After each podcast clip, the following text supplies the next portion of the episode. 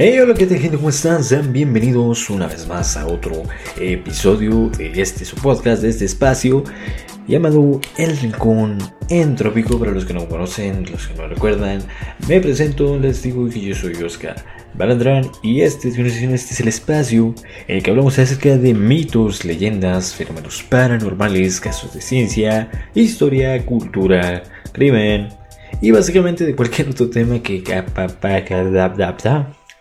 empezamos el podcast y cualquier otro tema que acapare nuestra atención.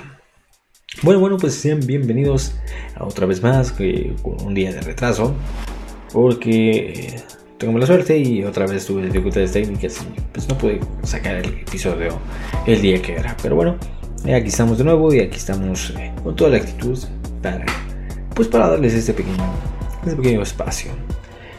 Pero bueno, bueno, ¿cómo andan? ¿Cómo andan? Pues no tengo nada más que decirles, más que eh, gracias por el podio, gracias por todo y pues nada, les dejo con este episodio más de El Rincón Entrópico, la entropía en la feria de Chapultepec, la parte 2 del episodio pasado.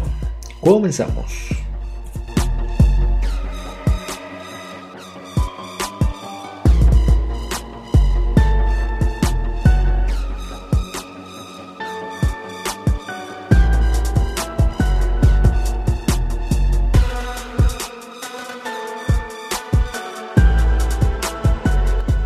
Bueno, pues ya estamos aquí con otra con la otra parte, con la segunda parte del episodio del que ya hablamos la semana pasada de este, este episodio en el que en el primer episodio en el que hablamos eh, básicamente de los orígenes de, de, la feria de Chapultepec, mm, de algo previo a lo que vamos a estar hablando en esta ocasión, de la cual hay información muy muy relevante, muy grandiosa y pues vale la pena escucharla y analizarla.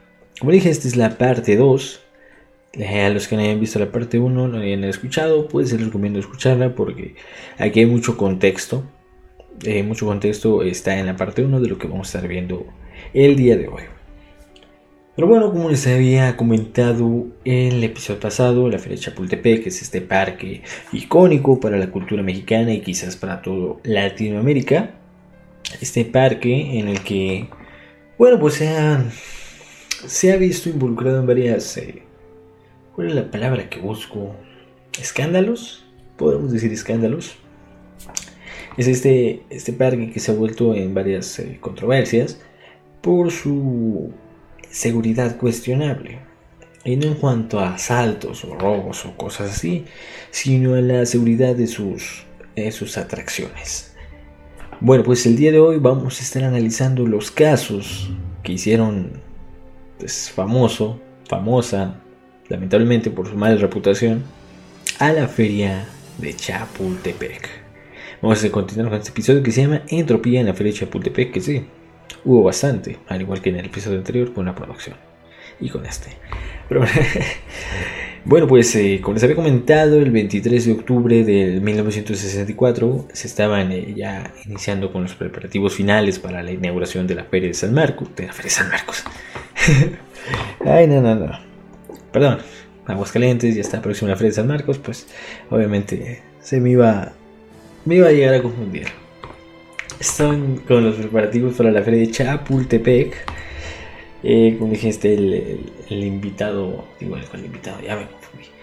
El presidente de aquel entonces, este, Adolfo López Mateos, invitó a, a, varias, a varias personas a, o sea, a que viera la, la finta previa del parque antes de su inauguración.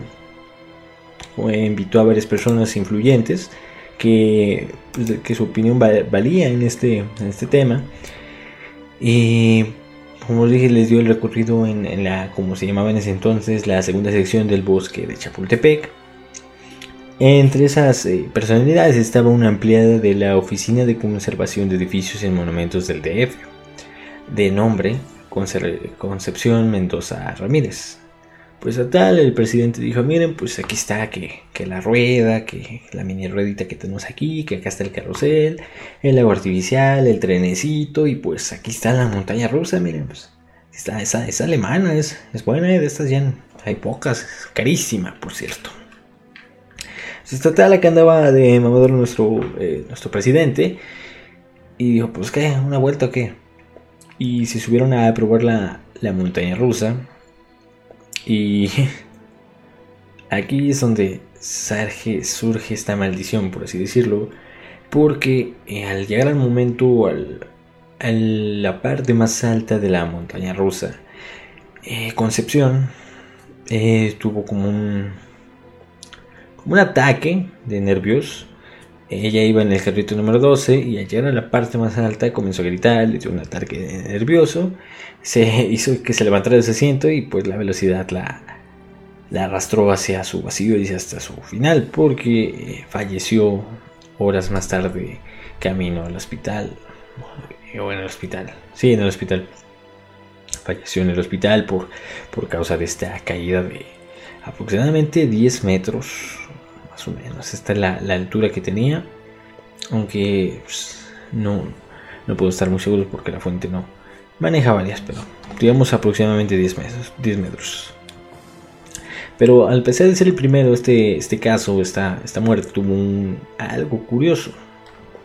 Bueno, pues eh, de acuerdo con una nota de del Universal, este, este, este fuente, eh, informó que la muerte efectivamente se debió a un accidente.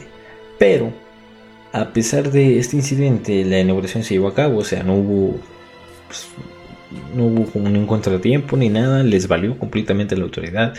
Y López Mateos, sin hablar de tema, le hizo su ceremonia e inauguró el, parque, hizo su ceremonia y abrió, el, abrió la feria.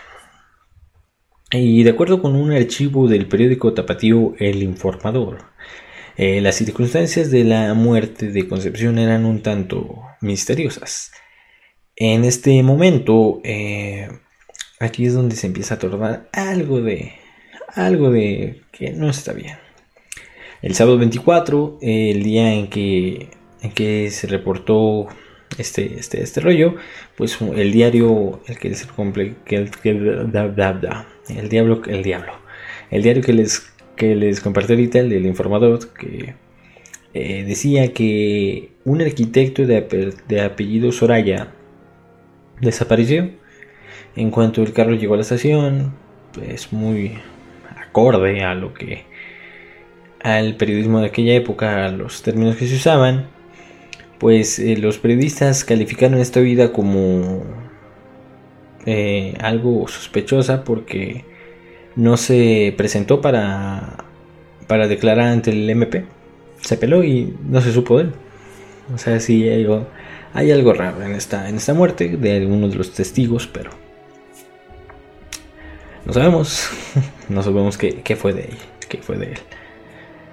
Y bueno, pues esta fue la primera primer accidente, la primera muerte de la feria de Chapultepec y de la montaña rusa. Bueno, por eso nos tenemos que trasladar hasta el año 2005. Ya había sido otra concesionaria, ya no era administrada por el gobierno. como les dije, en el 92-93, el presidente Salinas de Gortari eh, vendió la, se dio la concesión de, de, la, de la feria, la administración la, ya pasó de ser del gobierno a ser una privada. Bueno, pues en 2005 eh, la Feria de Chapultepec sería protagonista una vez más de los medios porque hubo una, falla en los juegos mecánicos, en un juego mecánico en especial, y provocó que varias personas quedaran atrapadas eh, en, este, uno de los juegos mecánicos. Esto no fue muy relevante, pero pues hay que tenerlo en cuenta. Y como que veo una, una pequeñita eh, red flag, nada más una. Y nos vamos después ya bastante tiempo sin, sin que pasara algo relevante o algo que realmente ya parar la atención de nosotros y de los medios. Y nos vamos a siete años después, en el 2012, eh, según reportaba en eh, medios locales, eh, se registró otro accidente, un incidente porque por una ligera variación en la, en la corriente eléctrica, sea la frecuencia o algo así, en otro juego mecánico llamado El Cóndor, que es este que sube y baja, cerca de más o menos 20 personas eh, quedaron atrapadas en las alturas por más de media hora. Pues estas víctimas, eh, como dije, hubo una velocidad en la parte más alta, eh, una, una, variación y se paró, se cortó la electricidad, se quedó arriba. y quedaron atrapados por más de media hora hasta que fueron rescatados por los cuerpos de emergencia, por los bomberos, a más de 10 metros de altura. O sea, ahí, pues, ahí estaban, ahí colgadían mis compadres, en lo que los rescataban aquí como murciélagos. Pero, pues sí, estaba otro. Quizás este, este, esta pequeña variación se llevó por algo de, de que no checaron bien el mantenimiento, un sensor, no, no sé, no dijeron, pero fue una falla en, en la corriente eléctrica. Bueno, pues aquí ya se empezaba a hacer un poquito eh, más constante, porque como vimos, la primera, el primer inter entre accidentes importantes fue del 64 hasta el 2005. Del 2005 al 2012. ¿sí? Ya se estaba haciendo cada vez más corto. Y del 2012 nos vamos al 2016. La tarde del 4 de agosto del 2016 13 personas resultaron heridas por el descarrilamiento de un tren. Este tren que cruzaba todo el parque, todo el bosque de Chapultepec, eh, recogiendo visitantes y todo el rollo. Bueno, pues eh, en determinado momento del recorrido, el tren pues, pierde el control, perdió el control y de repente pues se, descarrila y impacta contra una palmera de las que estaban ahí decorando, dejando a los tripulantes heridos. Como digo, esto no es tan, tan, tan relevante, pero sí es algo eh, que tener en cuenta. Déjenme tomo agua.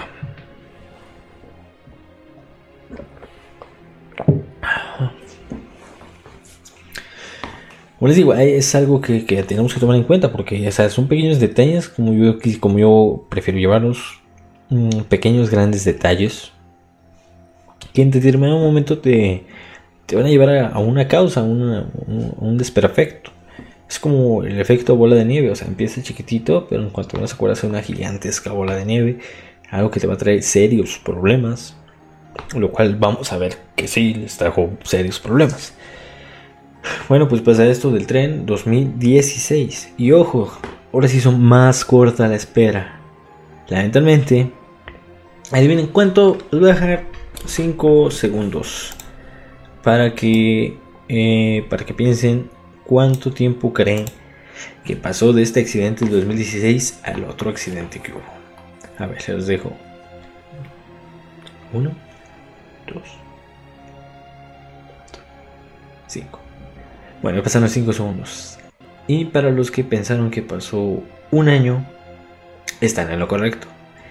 Efectivamente, en 2017, la Feria de Chapultepec reportó un incendio en la madrugada eh, en un juego mecánico conocido como la cola de Chester. Este, este accidente, este incidente fue provocado por un cortocircuito en la instalación. Eh, el periódico Excelsior eh, informó que el juego estaba hecho de lona, lo cual se incendió durante la madrugada. Y después pues llegaron los bomberos y lo apagaron y acá todo el show no hubo, no hubo heridos, hubo saldo blanco, no hubo ni heridos, ni muertos, ni nada, solamente daños materiales. Bueno, pues llegaron los bomberos de la Ciudad de México y lo pagaron y ta, se acabó. El Centro de Comando de Control y Cómputo eh, y de los comunicantes, que fue quien informó de este incidente. Y bueno, no se reportaron lesionados y el juego quedó pues, eh, bajo, bajo resguardo, o sea, bajo vigilancia y no se usó durante un cierto tiempo, pero la feria siguió. O sea, no, no, no hubo problemas, fue una madrugada, en la mañana total fue completamente normal, siguieron bajo sus protocolos, protocolos y siguió funcionando normal a ver Siguió operando con normalidad, no detuvo sus actividades. Bueno, supuestamente pasarían, eh, ojo con esta palabra, supuestamente, al rato les va a servir. Al rato se van a decir porque, se van a dar cuenta porque dice supuestamente. Bueno, pues supuestamente pasarían dos años para que la Feria de Chapultepec se hiciera protagonista, o mejor dicho, antagonista, o sea, tuvo estos dos años de descanso de estar largando. Bueno, pues se volvió antagonista una vez más de la Ciudad de México. Bueno, era un día como cualquier otro, un 28 de septiembre del 2019. Pero nos vamos a centrar obviamente en la Feria Chapultepec, pero ahora en una atracción en particular, como en otros casos. Una que pues sí llamó la atención desde sus inicios y marcaría un inicio y un fin. Bueno, pues vamos a la montaña rusa. La montaña rusa llamada Quimera. Bueno, pues esta montaña llamaba la atención porque entre los gritos de adrenalina, entre los gritos de resonaban en, todo lugar, eh, incluso eh, cuando podemos ver todas estas expresiones a lo lejos de que están disfrutando sus recorridos, varios gritos de emoción, e incluso podemos ver esto de una manera totalmente gráfica gracias a que una señora se encontraba grabando este recorrido del que les estoy hablando en particular. En este video podemos observar eh, que de una manera parcialmente clara porque la, calidad del video es cuestionable, quizás 480. Y bueno, pues ese no es el caso. Se ve a los vagones de, la montaña rusa para allá, para acá, subiendo y viajando y en cara fregada y así, bla, bla, bla, bla, bla. Y pues de la nada el video se ve interrumpido por una, por una serie de cosas particulares. Bueno, pues estamos acá viendo cómo van los carritos dando vueltas por, los rieles y así, así, ya sabes. Pero de la nada eh, escuchamos como gritos y escuchamos una frase que dice la señora. Se escucha de la nada, se escucha Madre Santísima, Madre Santísima. Y la señora eh, voltea el celular hacia, hacia el piso y se acaba el video. Ahí se los voy a, les voy a dejar en la, descripción el link. En, las notas del show. del show, en las notas del episodio, perdón. Bueno, eso pasa. Eh, la señora estaba grabando. Captó justo el momento del accidente. Captó justo este momento en el que se da esta situación. En el video que, que circuló viralmente por las redes sociales, eh, en este video se puede apreciar de una manera, como les dije, parcialmente clara, las últimas vueltas de Quimera. Al finalizar unas, una serie de vueltas, eh, podemos ver que el último carrito de, los que, de los que iban se desvía y como que colea, como que se va así, y se sale de los rieles. Y se sale de sus carriles y pues ocasiona que los pasajeros del último carrito, que eran cuatro, se, pues, salgan, salgan eh, disparados para afuera, obviamente. Y pues los pasajeros se salen a huevos, a los dispara. Y los testigos que hubo en el lugar nos contaban que uno de ellos intentó salvarse, sujetándose, sujetándose del carrito próximo, pero la fuerza eh, era demasiado fuerte. O sea, imagínense un vehículo moviéndose, los carritos se movían aproximadamente unos 85 kilómetros por hora, más o menos la fuerza de, pues de, que se contrarresta la fuerza que lo, lo, lo está haciendo que se suelte debe ser enorme, ahorita no va a ser el cálculo que mueva. Pero pues sí es bastante fuerte, eso sí les puedo decir, porque simplemente cuando sacan la mano así, cuando van en la camioneta o en el carro, pues obviamente se las hace para atrás, así que pueden hacer una aproximación. Eh, bueno, pues estoy desviando un poquito del tema. Eh, los testigos dicen pues que se intentó salvar, pero no pudo y cayó a aproximadamente 10 metros de, altura hacia su final. Y también eh, lo mismo que le pasó, cayeron otras tres personas.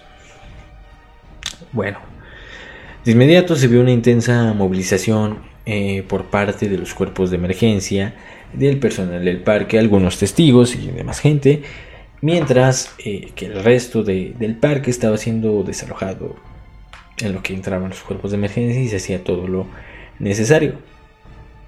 Las autoridades de la Ciudad de México informaron que tras el accidente en la feria de Chapultepec murieron dos personas, dos hombres, perdón, mejor dicho. Ahí murieron dos hombres, eh, uno de 18 años y el otro eh, de 21 mientras también eh, los, heridos, había dos heridos, eran dos mujeres que también habían resultado pues cuestionablemente graves. Las víctimas de este accidente, pues los fallecidos fueron identificados como Luis Enrique y Antonio, ambos eran alumnos del Instituto Politécnico Nacional y se presume que uno de ellos estaba a punto ya de, graduarse de la carrera que no me acuerdo, creo que era comercio o negocios, algo así, no, no me acuerdo, no la quiero regar, mejor les digo. Aparte es irrelevante este dato de su carrera. Pero bueno, y de las mujeres que resultaron heridas se, se llaman, o se llamaban, creo que siguen vivas, se llama Marlene. Fueron identificadas como Marlene y Berenice también, pues alumna del, del, del, del Instituto Politécnico Nacional.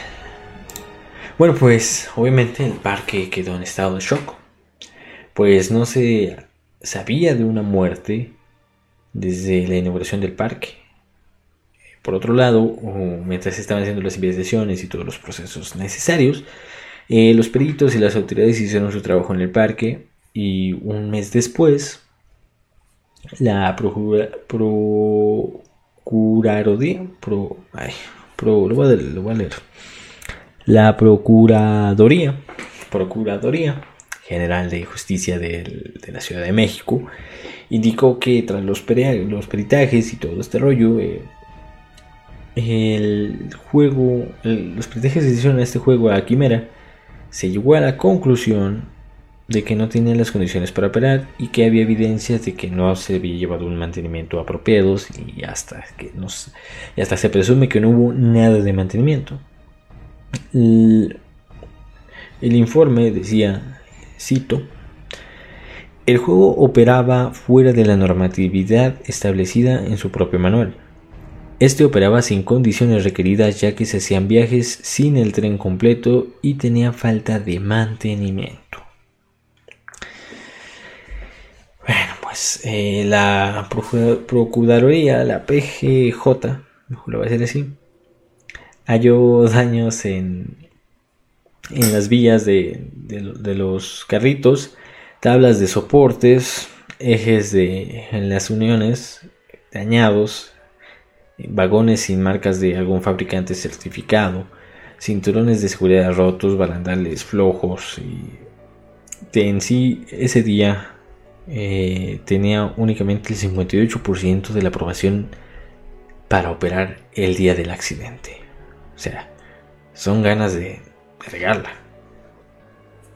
Además, eh, también decía el informe que se usaron tornillos en reparaciones que no correspondieran a la, medida que se tenía que usar. O sea, usaron tornillos que, que muy a huevo cabían o si no es que, que, no cabían. Y lo usaron simplemente por ir pues nos quedaron los 9.16, métele de media. O, viceversa. Creo que viceversa. Pero esto produjo que se salieran de su posición y pues causara estos accidentes. Además, un dato curioso, en esta montaña rusa, estas montañas rusas, eh, eran, fueron diseñadas por, una compañía alemana, la cual en el, en el diseño original se permitían únicamente tres, tres carritos. O sea, se permitía el viaje únicamente para tres carritos. En Canadá había otra igual a, a la, de, la de la Ciudad de México, la de Feria de Chapultepec, pero ellos le metieron cinco carritos, si mal no recuerdo. Y en México le metieron nueve. Y también en Canadá hubo un accidente por meter. Por salirse de las reglas, hombre, por querer vender más. Todos conocemos este. O sea, este caso, por ejemplo, cuando los camiones únicamente pueden operar con cierto número de toneladas, los trailers o Tortons y les meten mal, les metemos mal porque así somos, o sea, lamentablemente. Esto es, esto es algo que no es raro y por eso pasan los accidentes. Así que hay que respetar los protocolos y las normas establecidas. Ya estoy hablando como un profe. Bueno, pues un profe de, de clase, pero pues, eh, X. Eh, total, ¿en qué estaba? Ya se me fue el rollo. Bueno, pues también muchos medios de comunicación como Televisa, el Universal, La Jornada, BBC, El Economista, el Excelsior y muchos más por mencionar algunos, recopilaron varios testimonios de, pues, de las personas que, que, vieron las condiciones de Quimera y de muchos otros juegos antes y después de, del incidente. Por ejemplo, Rosalba Rodríguez, una testigo del accidente, contó a los periodistas que no había visto nada fuera de lo normal en el trayecto del tren, ya que ya había completado alguna, algunas vueltas antes de que se cayera el último vagón.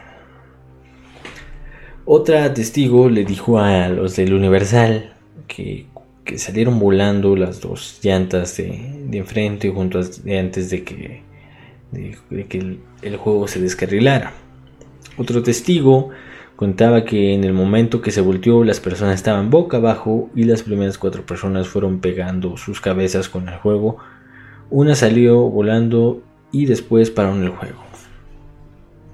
Una joven en particular que, llama mucho la atención, una vendedora que se, que se identificó como una vendedora del parque, eh, afirmaba que ella y otros compañeros habían denunciado las condiciones eh, decadentes de algunas partes de la montaña rusa que se movían desde hace decía más de dos años hace dos o tres años ya habían reportado eh ese pedo está mal se está moviendo chécate ese pedo sí luego luego se hace.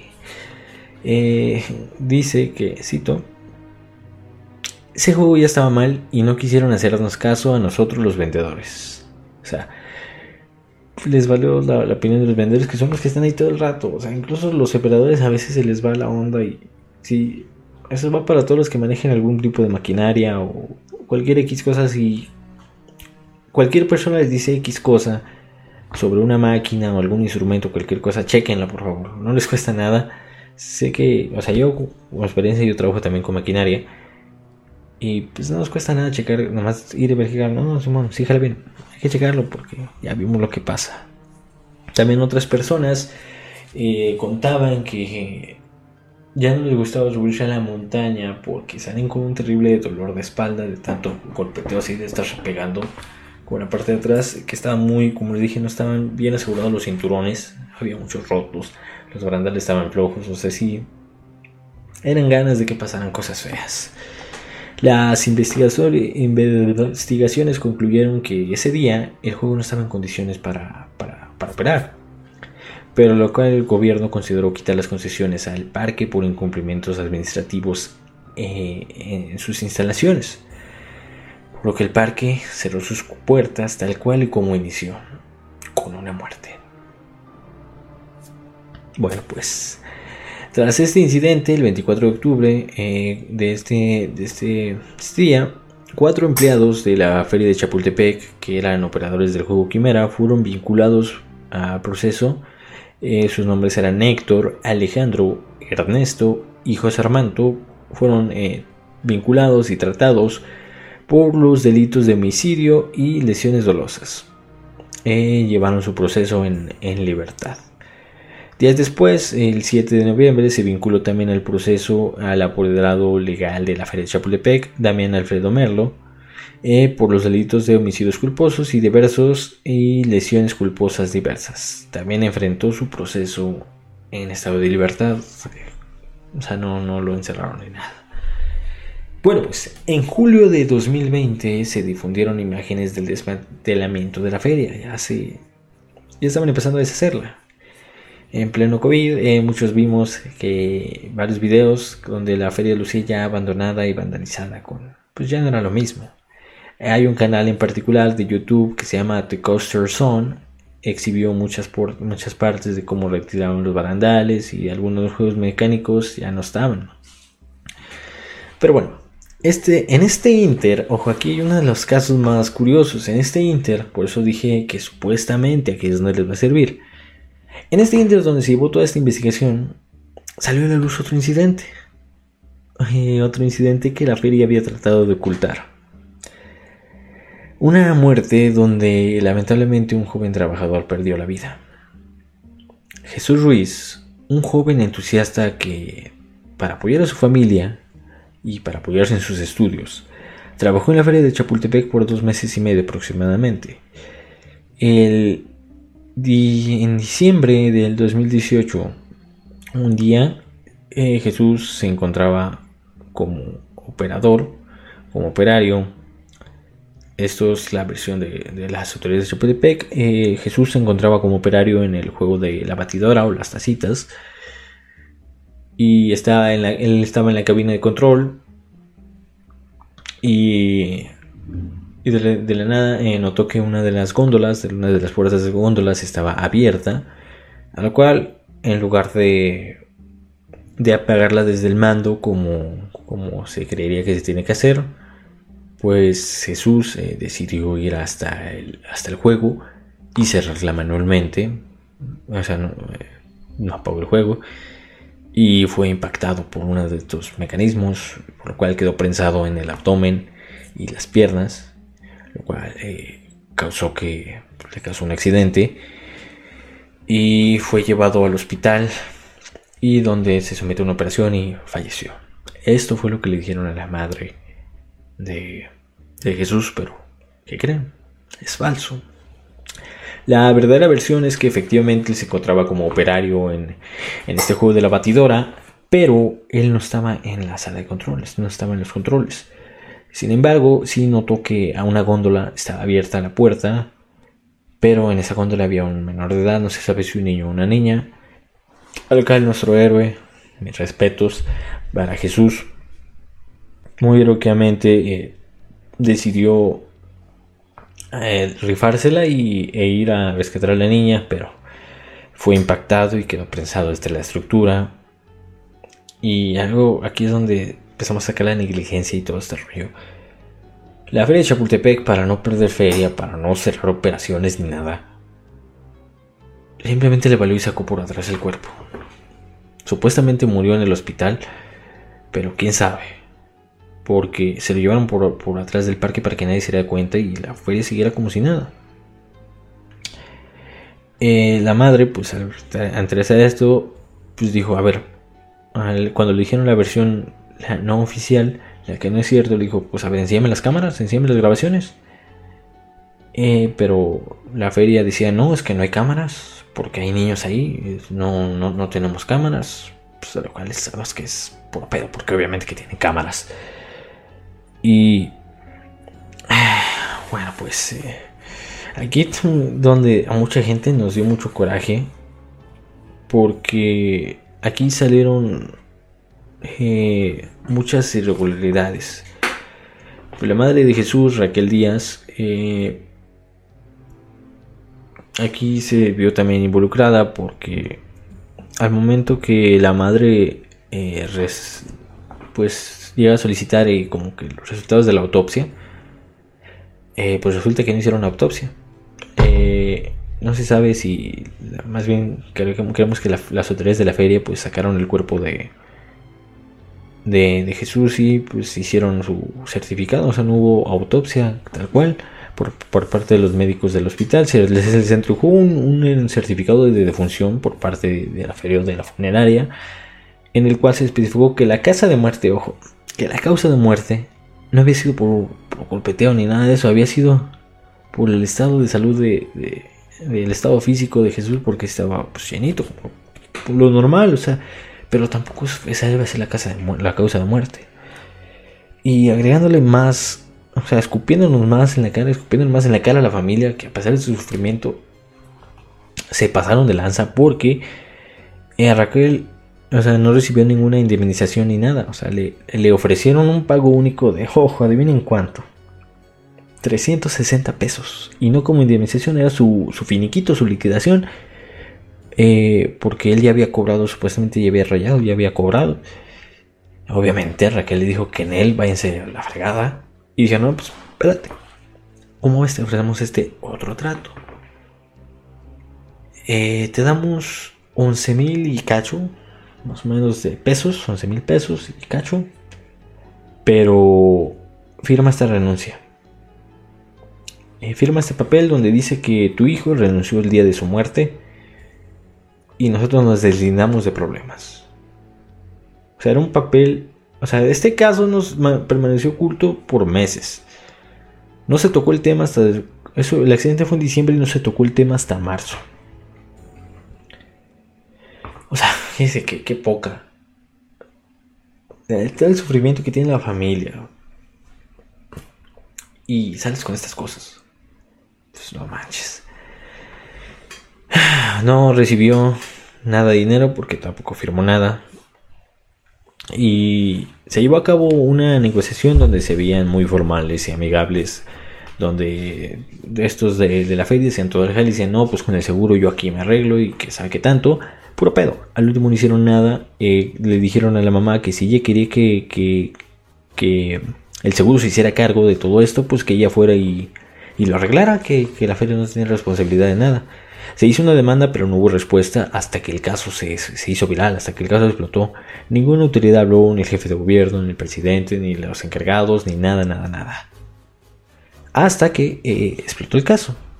El abogado de familia dijo que había varias irregularidades en el caso, como por ejemplo haber permitido que el Ministerio, el ministerio Público de, de, la alcaldía Miguel, Hidalgo, Jorge, Jorge Alba, Solicitar al hospital entregar el cuerpo de Jesús sin, abrir carpeta de, carpeta de investigación por homicidio culposo ni hacer una autopsia para saber la causa de muerte. Eh, el abogado dice, y cito, lo que querían era evitar una investigación como la que se está dando ahorita. Eh, para este punto, la Feria de Chapultepec eh, borró su página y únicamente dejó, de hecho ahorita todavía están, si pueden buscar, métanse a www.laferia.com.mx o simplemente Feria Chapultepec y se meten en la página y nos van a encontrar dos, cuatro, seis comunicados. El primero de ellos lo hicieron el 29 de septiembre donde, del 2019, donde hablan acerca de todo lo que hubo del accidente, que, lo sienten mucho y que tanto. El segundo es el 4 de octubre del 2019, donde, donde dicen que comparten eh, esto, ojo esto, de aquí, es sobre el accidente de Quimera. O sea, todo esto, o sea, aquí es donde explotó. Se juntaron los dos casos y todo este rollo. Aquí se hace este, se hacen todos los comunicados donde dicen que lo sienten mucho, que están eh, en plena disposición para que se hagan bien las cosas, que la, su prioridad es la seguridad y que sabe que tanto.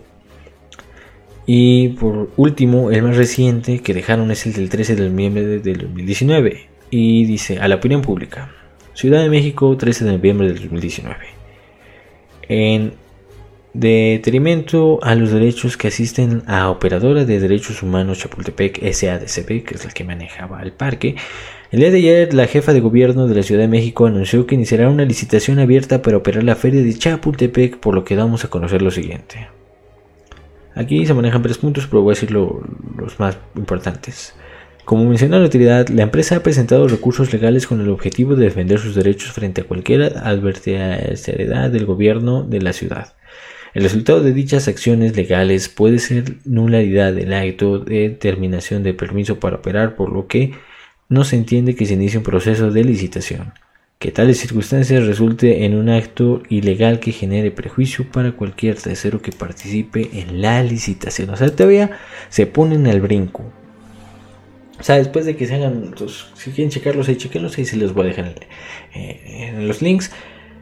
Bueno, eh, con todo esto, les valió. En noviembre del 2021, eh, la jefa de gobierno de la Ciudad de México, Claudia Sheinbaum, no sé cómo se pronuncia ese apellido, creo que la gente tiene apellidos bien raros y difíciles de pronunciar. Bueno, anunció que se retiraría la concesión a la empresa operadora de, de la Feria de Chapultepec ya no controlaban el parque y se abrió un proceso de licitación internacional para que eh, se abría una convocatoria, como quien dice, de, miren, ¿quién quiere manejar este, este parque? Ya una subasta, por así decirlo. Que quiera rífese, puede, se hizo un concurso, por así decirlo, el cual comencé, se poltergó después de la pandemia. Eh, pero eh, en, en, julio de, del 2021 se hizo este proceso y en octubre dieron a conocer los, ganadores del concurso, donde el ganador se coronaría como el proyecto Aztlán.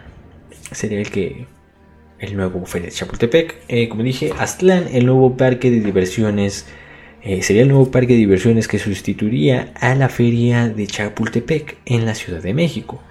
Abrirá, ojo, abrirá sus puertas en tres fases.